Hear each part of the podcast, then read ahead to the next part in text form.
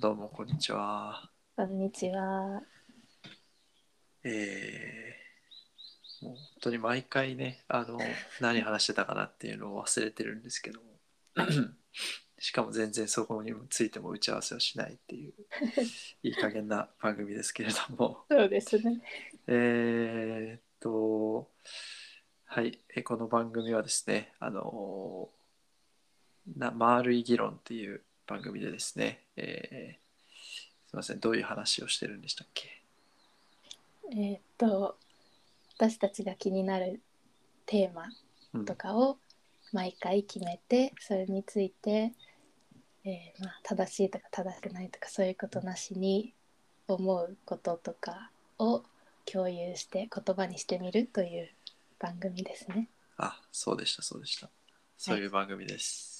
えーで、私、今喋ってる、この私は正風、正風です。正風という名前です。はい、私はゆりこです。はい。はい、そうそう。なんか最近、あの、僕、正風以外の名前でね、こう、活動してる、活動っていうか、あの、なんかあの、付き合う、人と付き合う場面があるんで、ちょっとね、躊躇してしまいました、一瞬。あ、そうなんですね。そうそう。今はうん今は誰だっけみたいなね、そうそうそう。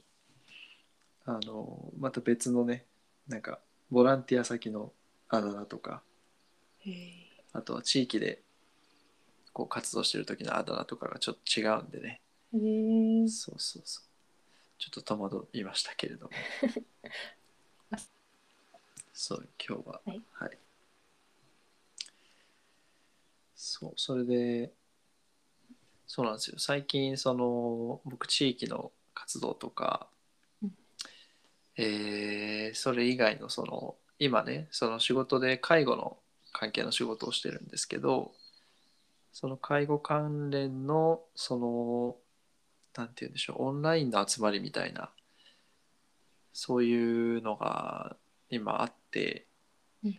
オンラインコミュニティっていうんですかね。なんかまあ一応そこはあのオンラインでそのプライベートでも仕事でもない一応サードプレイスみたいなのをこう目指してるっていうふうには言ってるんですけど、まあ、そういうところにも参加したりしててそう結構ね日々えー僕はそうこの配信以外にもちょっと音声配信をやろうと思っててでその、まあ、企画のまだ企画の会議まで行ってないんですけどね今ちょっとチームビルディングというかなんかみんなでお互いのことをこう知る段階で、えーチーム作りみたいなことをしていてでその介護のオンラインコミュニティの方ではなんかそうですね今はいろんな皆さんの企画に参加させてもらってこう介護の魅力について話したりとか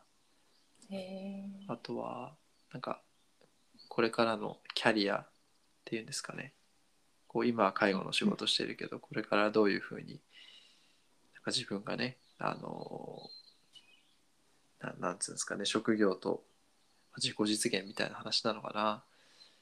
そういうのをなんか別に専門家を交えるわけではなくそこにいるコミュニティのメンバー同士で話すみたいなのを結構やっててうん。あのそうですねすごく刺激的な毎日を送ってますね最近は。おーはい。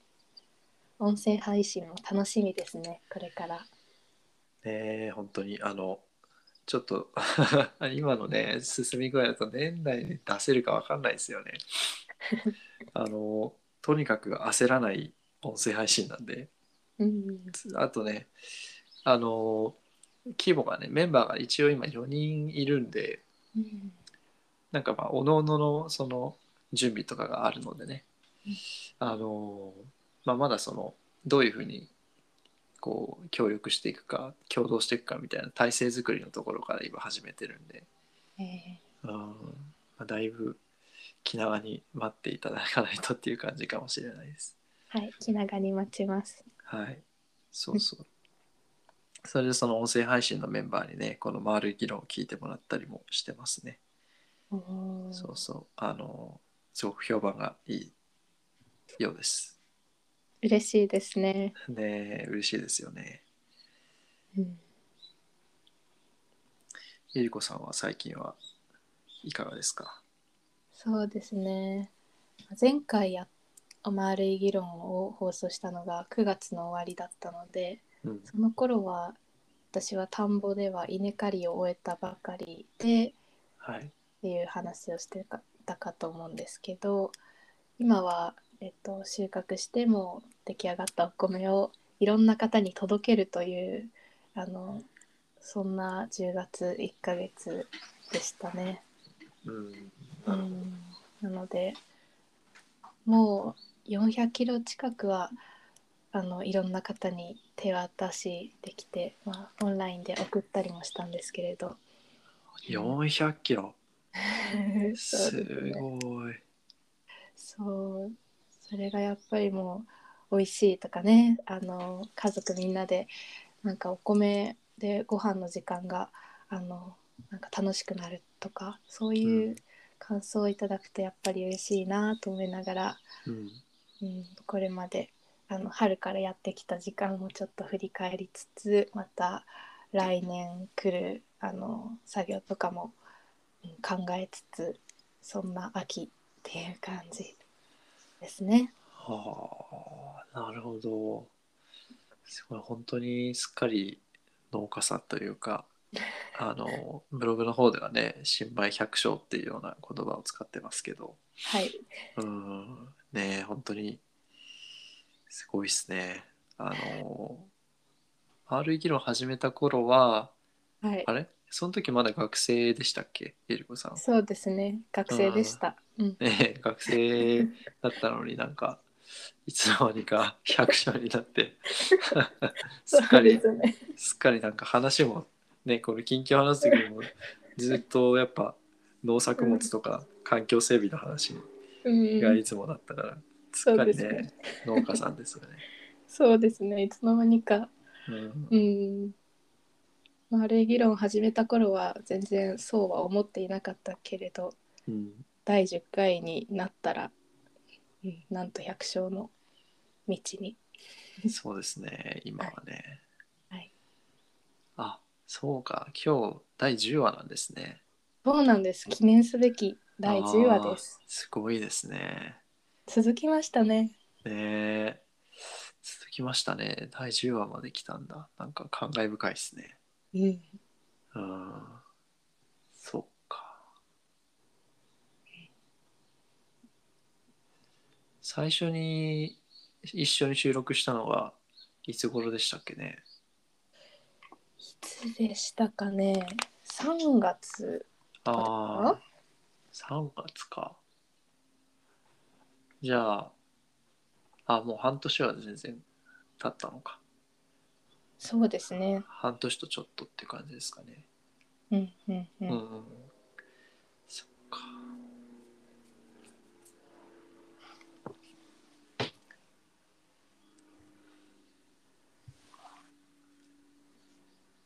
早いんだか。うん。みじうん。でも早かったかな。今年は。早い。うん、うんそっかそっか正風さんも介護の分野で働かれるようになって。はい。またちょっと変化のある年ですね。ああそうですね。僕は大学卒業してそうですね。就職したのがまあ半年くらい卒業から間空きましたけど僕も。うんそれでそうですね。今は介護ぼちぼちやってますね。うん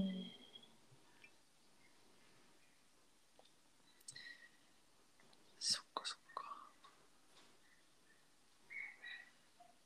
そしたら今日のえーお題いきましょうか。ちょっといつものようにちょっとゆりこさんのメモに頼ってますけども。はい。今日は何でしょうか？今日は、えーケアです。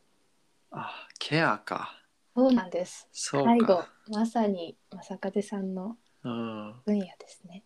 ちょうどそうかその頃多分働いて1ヶ月とかになってたんだな前回うんなるほど。じゃあ、丸い議論第10話はケアということではいやりましょうか。はいそうか、ケアね。うん。あのー今ね、ゆりこさん、その紹介の時に、ケアといえば、その、私のまあ専門分野っていうような、あのーことを言ってくださったんですけども。うん、まあ、ケアってでも、まあ、僕今そういう、ね、ケアが、ケアをするまあ専門職みたいなところに入ってますけど、でもケアってやっぱ日常の中でみんなやってるんじゃないかなって逆に思ったりしますね。うん。うん、みんな自分がケアする側になってたりいやケアされてたりっていうのもそのいわゆる専門職とか職業としてる人からのケアだけじゃなくてやっぱ家族からとかうん。身近な人とかうん。そういうのもなんかあの見逃せないケアだなとは思うんですけどうん。なんかそういうなんて言うんだろうゆり子さんの周りにケアって言うとあれかもしれないけどなんかちょっと支えてもらったなとかちょっと助かったなみたいな。あ自分ちょっとこれで相手の気を楽にしてあげたかもなみたいな。そういうのってないですか？一番今あの身近でなんかこう支えられてるな支えてるなっていう気持ちがあるのはうん。えっ、とパートナーと電話する時うんっていうか、日常のなんか会話の中でうーんなかなかこう家族にも話せないようなこととかうん。なんだろう弱音なりを吐き出しそれに何かこう意見が返ってくるわけでもないけれどこううーん支えられるというか気持ちが楽になるというか、うん。なんか心が穏やかになるというかなんかそういう時間が毎日寝る前にあのあってうん。それがうーん随分と、うん、精神的なケアになってるのかななんて思います。ああそっかそっか。それはケアなんじゃないですか？紛れもなく。うん。うん。ねうーん。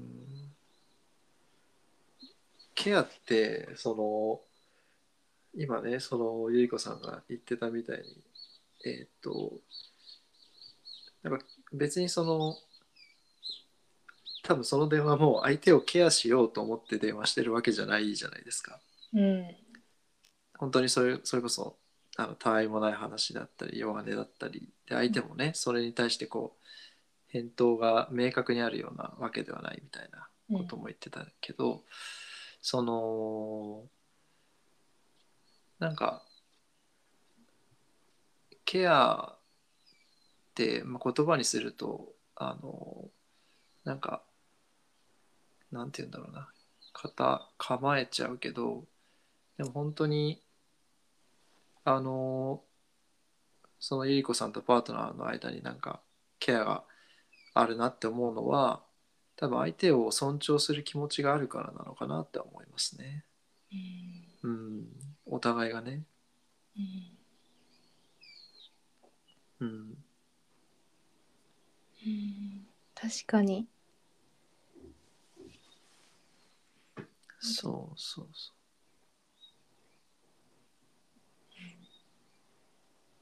ケアってケアしようと思ってやるというよりはなんか気づいたら その、うん、あこれケアだみたいなう。うん、そういう存在なのかな日常的にあるものは特にうん、そんな気がします。そうそうそう。いや、そう、なんでそう思っその相手を尊重する姿勢っていうのが大事かって思ったの大事かって思ったかっていうとあのそのそういう尊重する姿勢とかがあれば別にただ話すだけとかそれこそちょっと顔を見てなんか一言二言言葉を交わすだけでケアになったりすると思うんですよ僕は。うん。この感覚はなんかわかりますかエリコさん？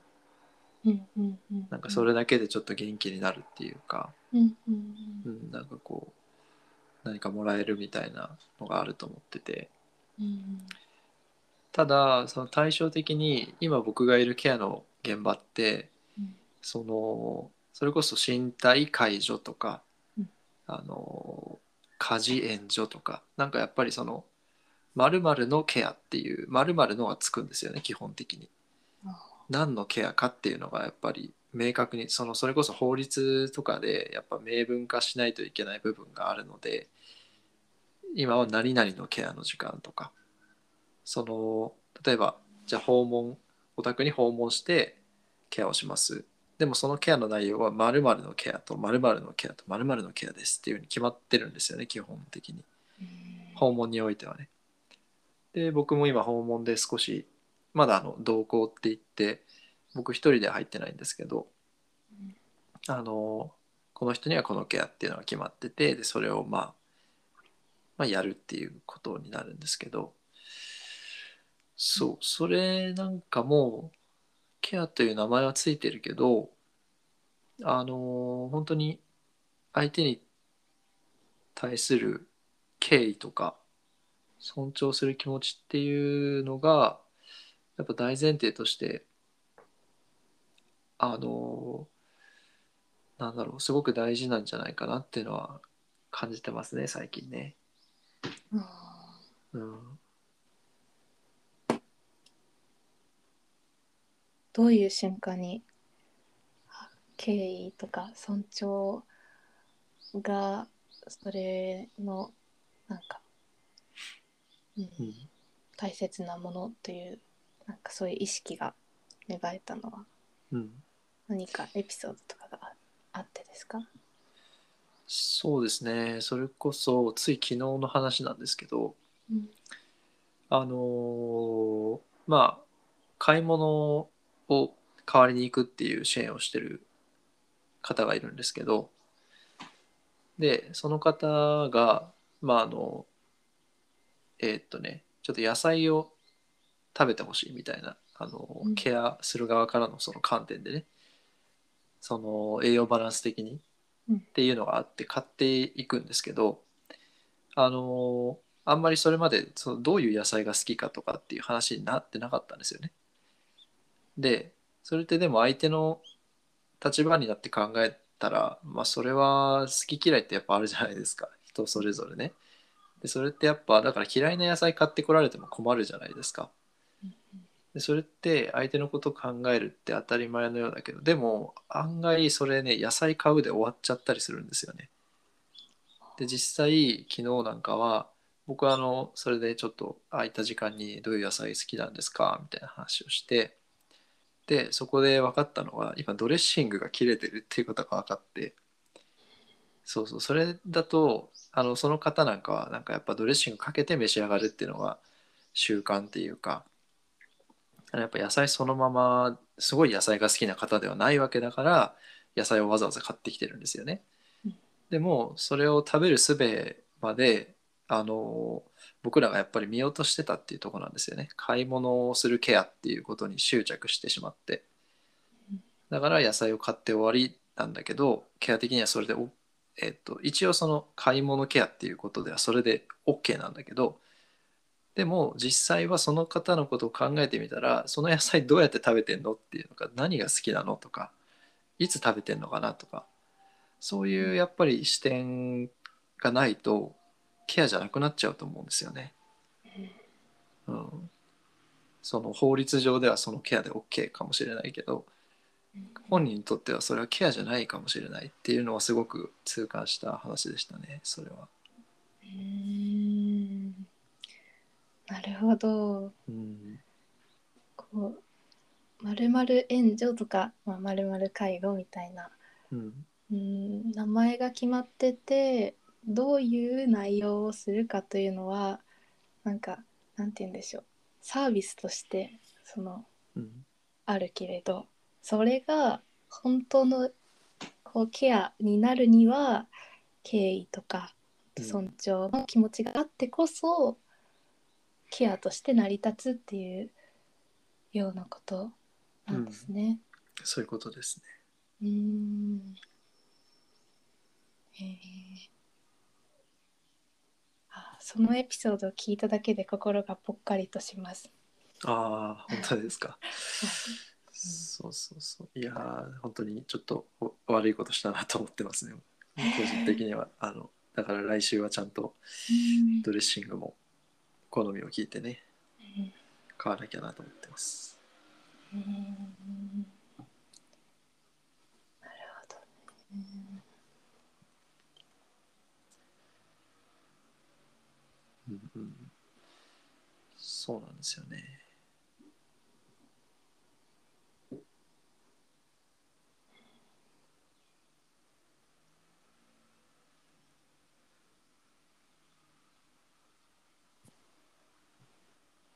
そうそれこそだから仕事におけるケアとやっぱし私的なというかプライベートなケアってなんかやっぱ違いが何かあるのかなって思った時にやっぱどうしてもこう業務とかってなるとある程度そのやっぱ仕事で何かさそれこそサービスを提供するってなったらやっぱあの公公平性というかこのサービスの人はこれがこのサービスを受けることができますよっていうのはやっぱりある程度明文化して保証しないと利用しにくいじゃないですか。うんなんかあのとにかくあなたの生活に合わせたケアしますよって言ってでもそれが例えば相場のなんか10倍ぐらいの値段だったらやっぱりそれって頼みにくいしうん。やっぱその中身をはっきりさせることでサービスを受ける側も選びやすくなるんですけどうんなんかやっぱそれの弊害としてやっぱそのことだけその仕事それこそねあの特に僕なんかあの入ったばっかりの人だと手順とかあの過不足がないかみたいなことにすごくあの意識がいってしまいがちだと思うんですよ。まるケアの内容を確実に遂行したかみたいなっていうところにこう意識がいってしまうとあの本末転倒なのかなっていうのはすごく感じましたね昨日。うんそうそうそう。うん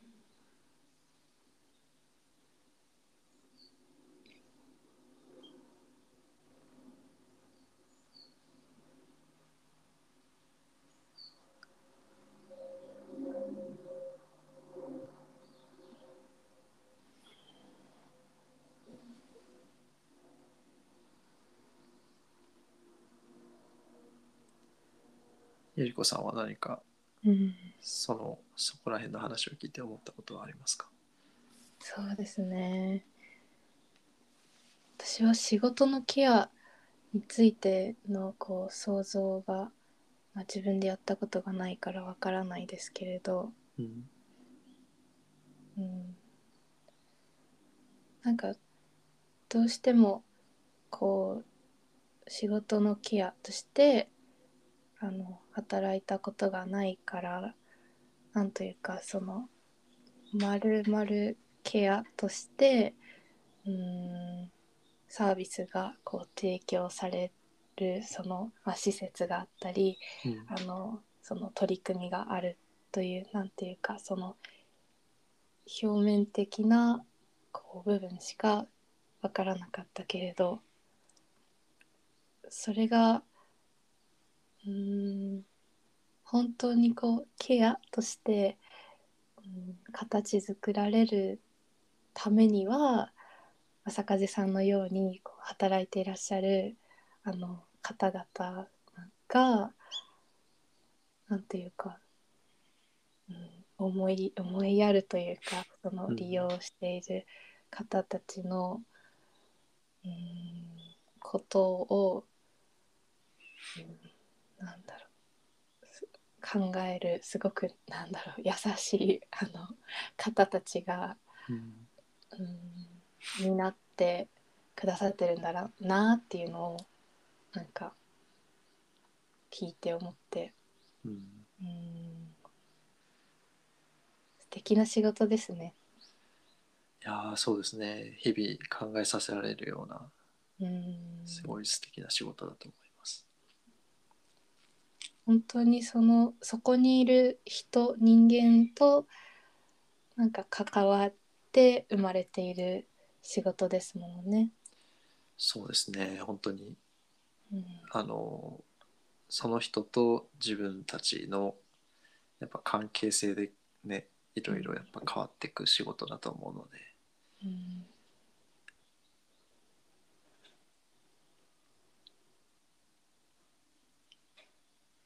なんかプライベートなケアであれば例えば自分の子供とか自分の親とか、まあ、パートナーになり、まあ、身近な人ですごくこうなんだろう大切に思っていたりする気持ちがあってそれでこう結果的にケアという風になっているというこうイメージなんですけどはい。仕事のケアだとうんもちろん利用している方のことを尊重しているけれどなんていうかそのうんやっぱりサービスっていうその形とかそういうものとのバランスも大変なんだろうなってなんなんていうか。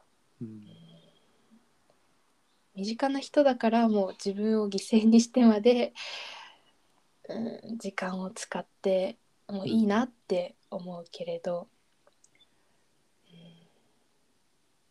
そのどこまでこう利用している方に寄り添えるかみたいなところはきっと正風さんのようなこう、うん、相手を思いやる気持ちが強い人でないと成り立たないんじゃないかなって思いました。うんそうですねあのそうその今言ってくださったそのなんだろう仕事の範囲の中で相手をこう尊重したり思いやったりっていう区切りとかもやっぱりすごく難しいというか奥が深いところだと思うんですよね。うん。やっぱ仕事は仕事なのでそのそれこそ仕事時間終わったらまあもう自分の時間になるわけですからそれをまああの基本的にあの延長とかってあんまりあの緊急性がなければ多分良くないと思うんですけどそういうケアのね仕事の中でのケアっていうのは。うん。うん。まあだから本当になんて言うんですかね。うん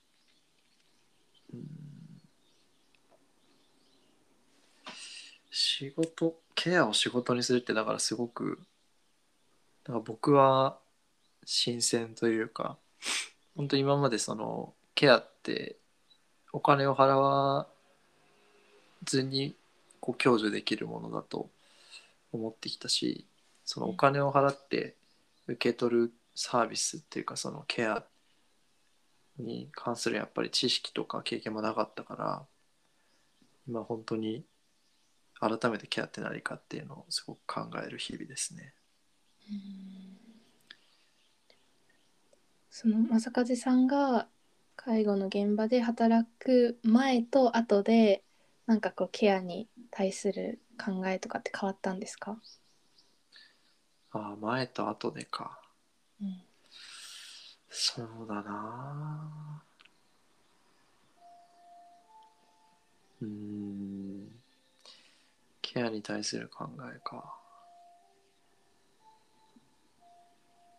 うん。変わったというかあの変わらないっていうかなんだろう。自分で共通してるなって思ったことはあって、えーさっきあれだ。お金を払ってサービスを享受する経験がないって言ってたけど僕はありましたわ。えっ、と僕がそのその仕事の職業訓練みたいなのをあの受けてた時なんかはあの利用料払ってその施設を利用してたんですけど、そういう時なんかになんかたまにやっぱりこうその施設のサービス内容とちょっとこうはみ出るというかちょっと微妙な部分のことをなんか自分がなんて言うんだろうな。お願いしたっていうかなんかそういう部分に直面した時になんかそれがまあできないにしても自分のあの気持ちを聞いてくれるというかなんかその利用者のうんなんだろうな。利用者に寄り添える。うん。なんか自分の本当話を聞いてくれるとか自分の立場になって考えてくれるっていうのだけでもなんか実際そのサービスが受けられなかったとしてもなんか少し満足はできるのかなって思ってて。で本当に今ケアを提供する仕事で提供する側になった時にも本当にあの利用者の人がどう思ってるかっていうのが一番大事だなっていうのは思っててあのなんだろうそれこそ僕その今えっ、と日中こう利用者の人が過ごす場所みたいなところでも仕事してるんですけどそこなんかでなんか例えばアクティビティっていうかちょっと遊びとか活動みたいなのをするときにこう、まあ、なんか僕がじゃあこれやろうかなって思って提案してみても、まあ、全然響かない時もあれば響く時もあるしまああのだからそういう全然乗ってこないノリが悪い時は、まあ、それはあまあいや一回ねそれでもちょっと押し通してやっちゃったことがあるんですけどやっぱ全然盛り上がんなかったっていうか楽しそうじゃなかったんですよね。うん。だから本当に本当になんだろう内容ありきじゃなくてその反応を見て結局その人たち利用者の人たちがいいなって思えるものをこうなんかやれた方がいいんだろうなってそのやっぱケアのケアってやっぱ内容っていうよりは心構えとか姿勢にかかってるんじゃないかなっていうのはあの携わる前も携わった後も変わらないっていうかなんかやっぱ再確認できたところかもしれないです。うーん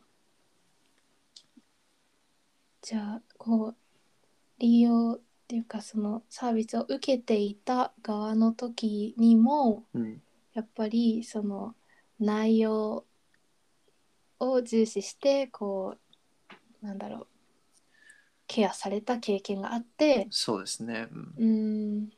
やっぱりそうではなくてちょっと寄り添ってくれたらよかったのになというふうに思っていたから自分で実際に働いてみて、やっぱり利用者のことまあそそこに寄り添うことを大切にしたいなってうん、いうふうに思われた。そうですね。うーんえー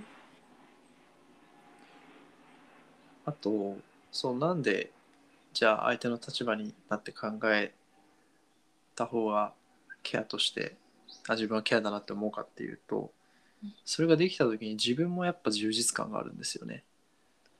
あ今この人のあれに応えられたなっていうのはすごく分かるんですよやっぱり。あの内容だけ考えてやってる時よりも一生懸命その人の今の状況とかを考えて想像してでいろいろこうですかああですかっていうのを聞いてでた時にあこの人今満足してるなっていうのが分かった時にやっぱりあのすごく自分も満足感というかああよかったって思うんですよね僕は。うんそれはなんかあの仕事としてのケアだからそういうなんかこう達成感とか満足感みたいなのは感じられるところはあるかもしれないですね。うんうん、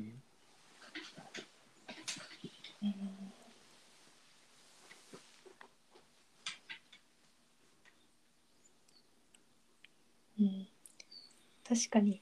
プライベートなケアの場合はなんというか相手に応えるというか相手に寄り添うということは当たり前っていうかななんだろう。それがうーん日常っていうかにあるから、うん。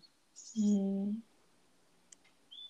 相手に応えられない、まあ、寄り添えないケアはプライベートなケアにおいてはケアではないですからねきっと。そうですね。うん、うん。ケアじゃないって相手ももし自分も思うかもしれないし、うん。あとはそうそのプライベートな時に「あやった今日の私ケアうまくいったわ」みたいな。あんまりねそれこそ ゆり子さんパートナーと電話してて「あ今日ちょっとケアうまくいかなかったな」みたいなあのそれで一喜一憂とかってあんまりないと思うんですよね。うん、ないですね。うんその今日の達成度はみたいな感じで 振り返らないと思うんですけど。うん。仕事になるとやっぱり評価とかあの振り返りって大事で、うん。それがやっぱりなんかこうそこもちょっとやっぱ面白いところかもしれないですね。仕事としてのケアうん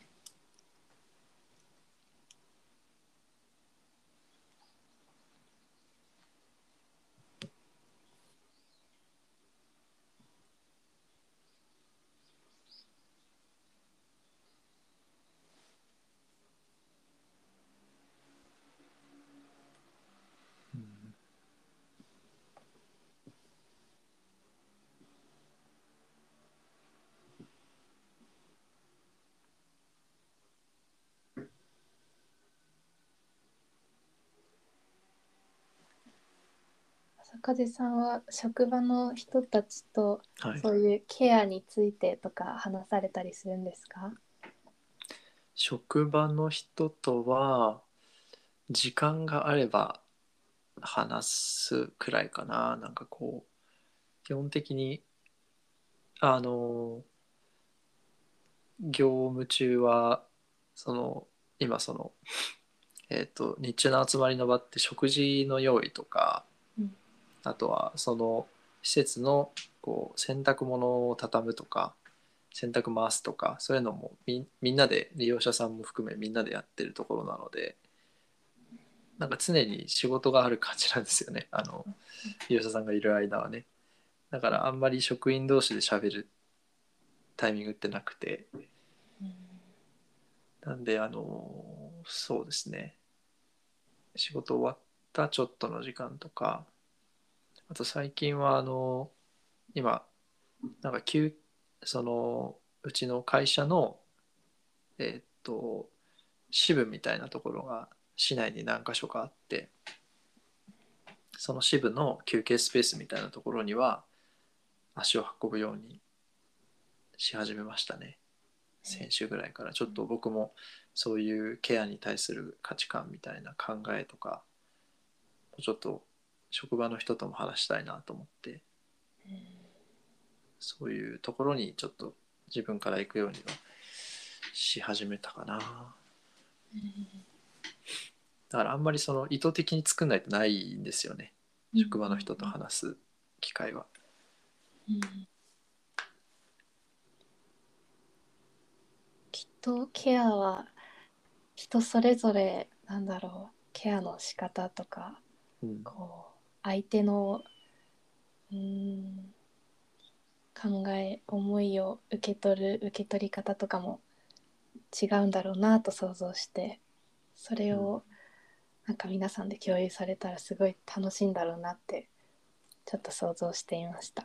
あー確かにね。なんか本当にいろんなケアの考え方ってあると思うので、うん、僕もなんかあのねまだケアに携わって日も浅いからいろんな人の話は聞きたいなとは思いますね。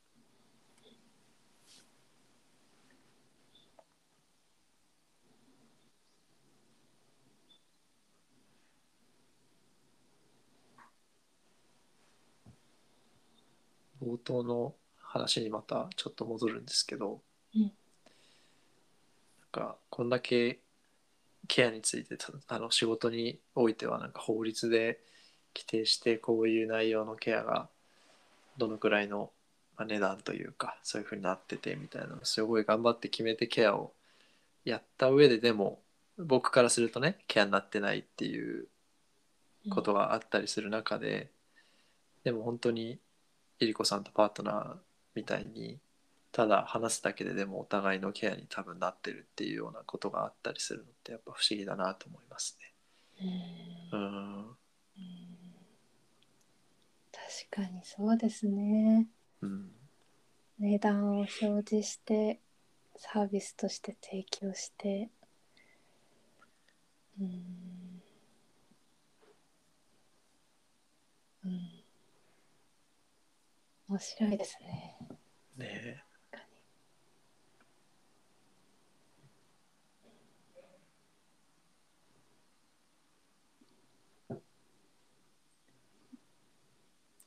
何かゆりこさんはそのパートナーと話してる時にうん。意識してることっていうか、なんあかあったりしますか？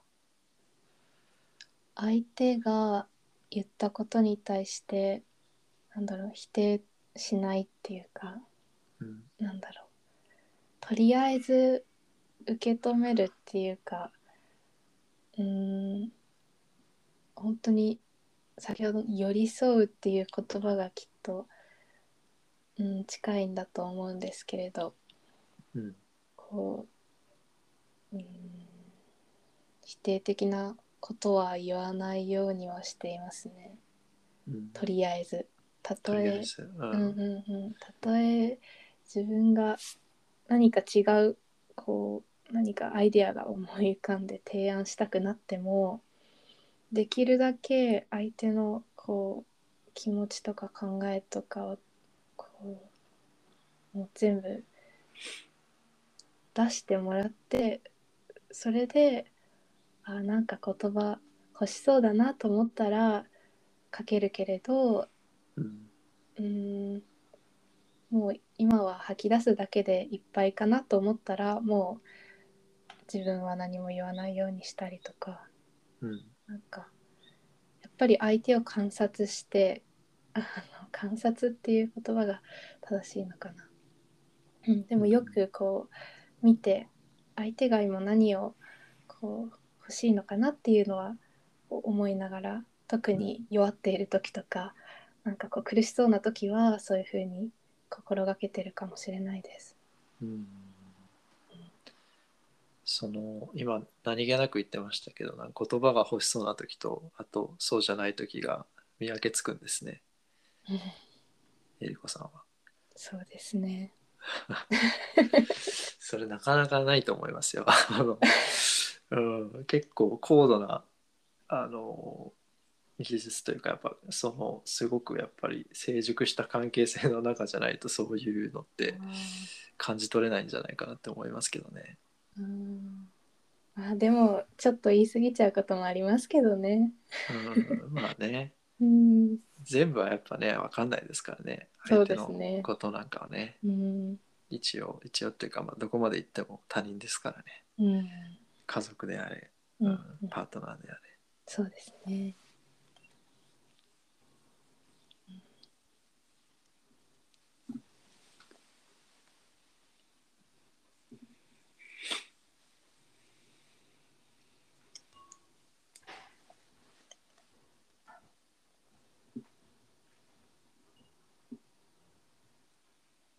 坂出さんは日常の中でのケアも仕事のケアもはいこう、まあ日常の中でのケアは意識せずにやっているのかもしれないですけど何かこう違いというかスイッチみたいなのあるんですか？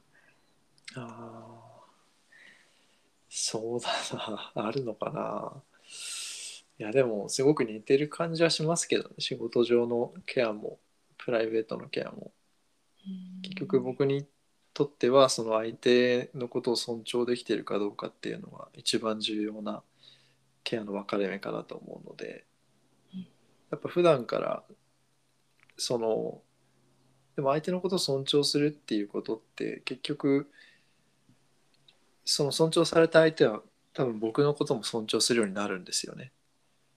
そういう関係性がやっぱ築けていくと思うので僕はその相手のことを尊重するっていうのは生きてる限りやってる気がしますね。あの誰かとなんか相対する限りはやってると思いますね。仕事であれあのプライベートであれ。うんまあ、できない時ももちろんありますけどあのそういうふうに努めてはいますね。うんだから、うん、あんまり区別してないかもしれないです。うんうんうんなるほど。尊重されると尊重したくなるってすごい確かにそうですね。うん、うんそうなんですよね不思議なことに。うん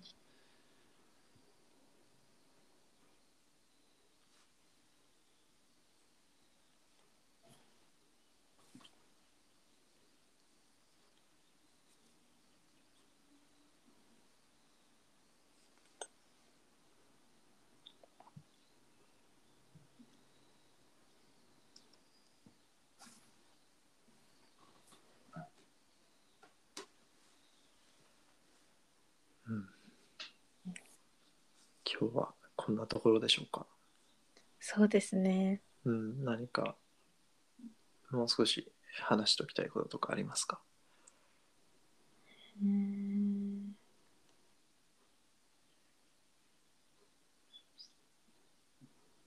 特に大丈夫ですか？はい。はい。中出さんが1年後ぐらいにまたケアについて正風さんの考えを聞いてみたいなって思いました。ああ、なるほどね。面白いかもしれないですね。うん、ね、この放送は残りますからね、一応うん、ね。じそうですね、1年ってか時間を経て考えが変わるのか 変わらないのかとかね。うん、変わらないのかとかですね。うん、うん、うん、うん。いやーそしたら今日の振り返りをしましょうか。はい。はい。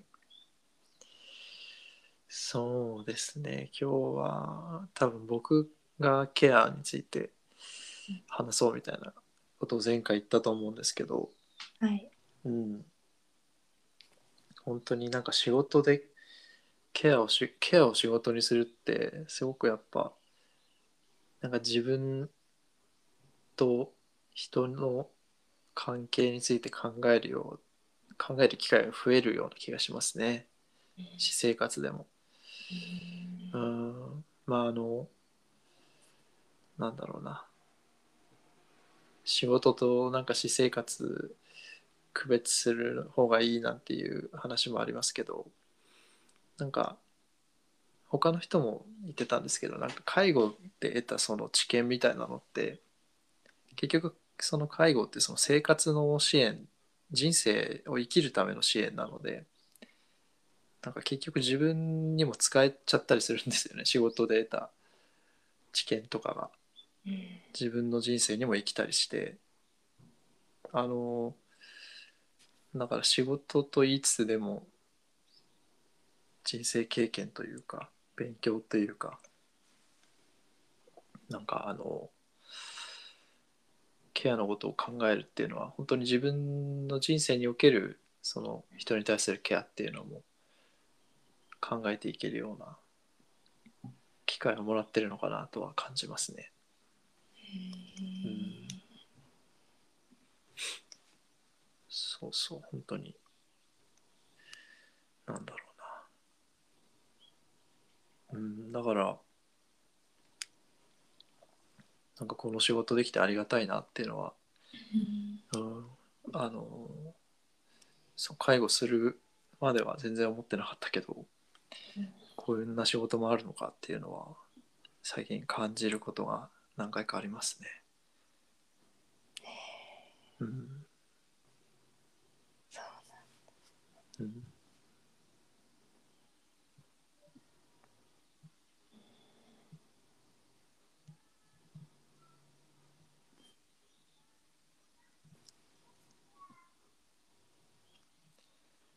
ゆりこさんはどうでしたか？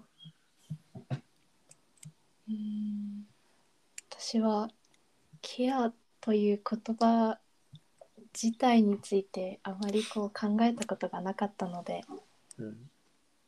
どんなこう対応になるかなと思いましたけどでもうーん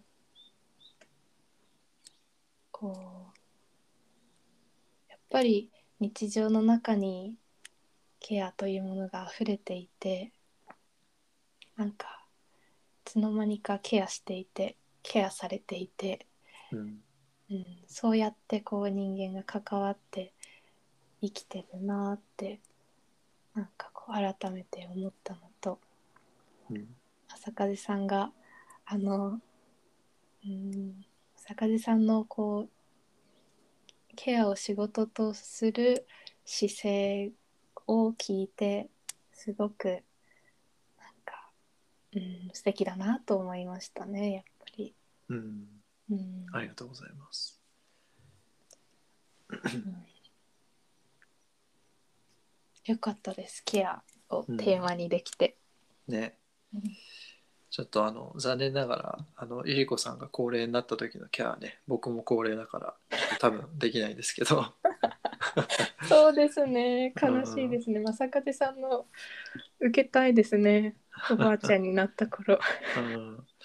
あのゆりこさんのご家族とかならねできるかもしれないけど僕がそうです、ね、とこれを聞いている皆さんはあの正風さんのケアを受けたいと思っていますよきっと。どうですかねねえあのまあでもそうだなでも友達に一人今73のうん、おじいちゃんがいるのでうん彼なんかひょっとしたら僕が ケアしちゃうかもしれないですね。彼彼こそなんかね、まあ、それこそ世に言うなんか頑固な人っていうなんか印象を持たれがちだと思うんでそれこそ内容にこだわったケアをしてるようじゃ彼は絶対満足しないですね。容易に想像つきますねもう。その人それこそその人のことを考えながらやっぱりそれこそこその僕の友人がここにいたらどういうリアクションするかなっていうのを考えたりしますからね。判断基準として、やっぱそやっぱそのやっぱりなんだろうな。すごく自分の考え方がはっきりしてる方だから、それを考えた時にあ多分これじゃ納得しないとかあこれならなんか多分満足してくれるとかそういう話を実は本人にこの間したらすごい笑ってましたけど。えー。なんだそれとかへえいいですね。そうやって幅広い年代のお友達がいると、まあ私も80代の友達とかもいますけど、うん。うん、いろいろ想像が膨らみます。そうですね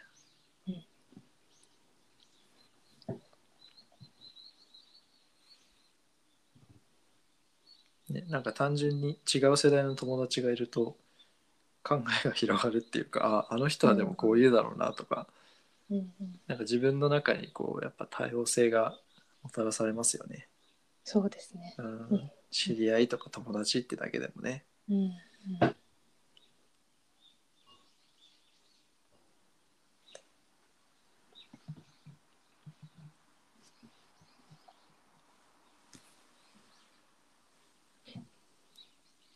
そしたらこんなとこですかね今日は。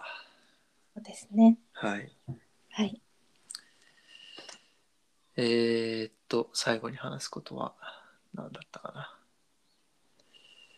えー、丸い議論は、えっと、基本的にそのスタンド FM のゆりこさんのチャンネルに全て上がってるんですけど今、はい。えー、Spotify の方ですねでちょっとエピソードを更新していっているので、はいえーいずれそちらでも全て聞けるようになるかとははい。思います。はい。はい。ね、あの、多分スタンド FM ってウェブ上で再生してるとこ、多分、えりこさんのあのまた別の放送がね挟んじゃったりするのでうんこう丸い議論のみをちょっとそろそろね10話になったっていうところで、はい。えーこうまとめて聞けるようにしたいなとは考えております。はい。します。うん、そうなるとあれですよね。なんか感想とかもまああの僕はうん。個人的に、あのメールでとか対面で会った方に教えてもらったりしてすごくありがたいんですけどうん。多分僕らが知らない人も聞いてくれるようになると思うんですよね、うん。Spotify とかになると。うん。その時になんか Google フォームとかあったらいいのかなって思ったりして、うんうんまあ、そうですねそれもちょっとこの後はい考えてみます、えりこさんと。はいはい。えー、そんな感じで、じゃあ、あの、はいえりこさん、締めをお願いします。はい、えー今日は丸い議論第10話ケアについて2人で、えー議論してまいりましたはい。ありがとうございますはい。聞いていただきありがとうございました。はーいはい。じゃあ、えー次もね、これちょっと不定期更新ということなので、いつになるか分かりませんが、えーまた次のお題で2人で丸い議論したいと思います。はいはい。じゃあ、それまで皆さんお元気で。はーいはい。では、さよならさ。よなら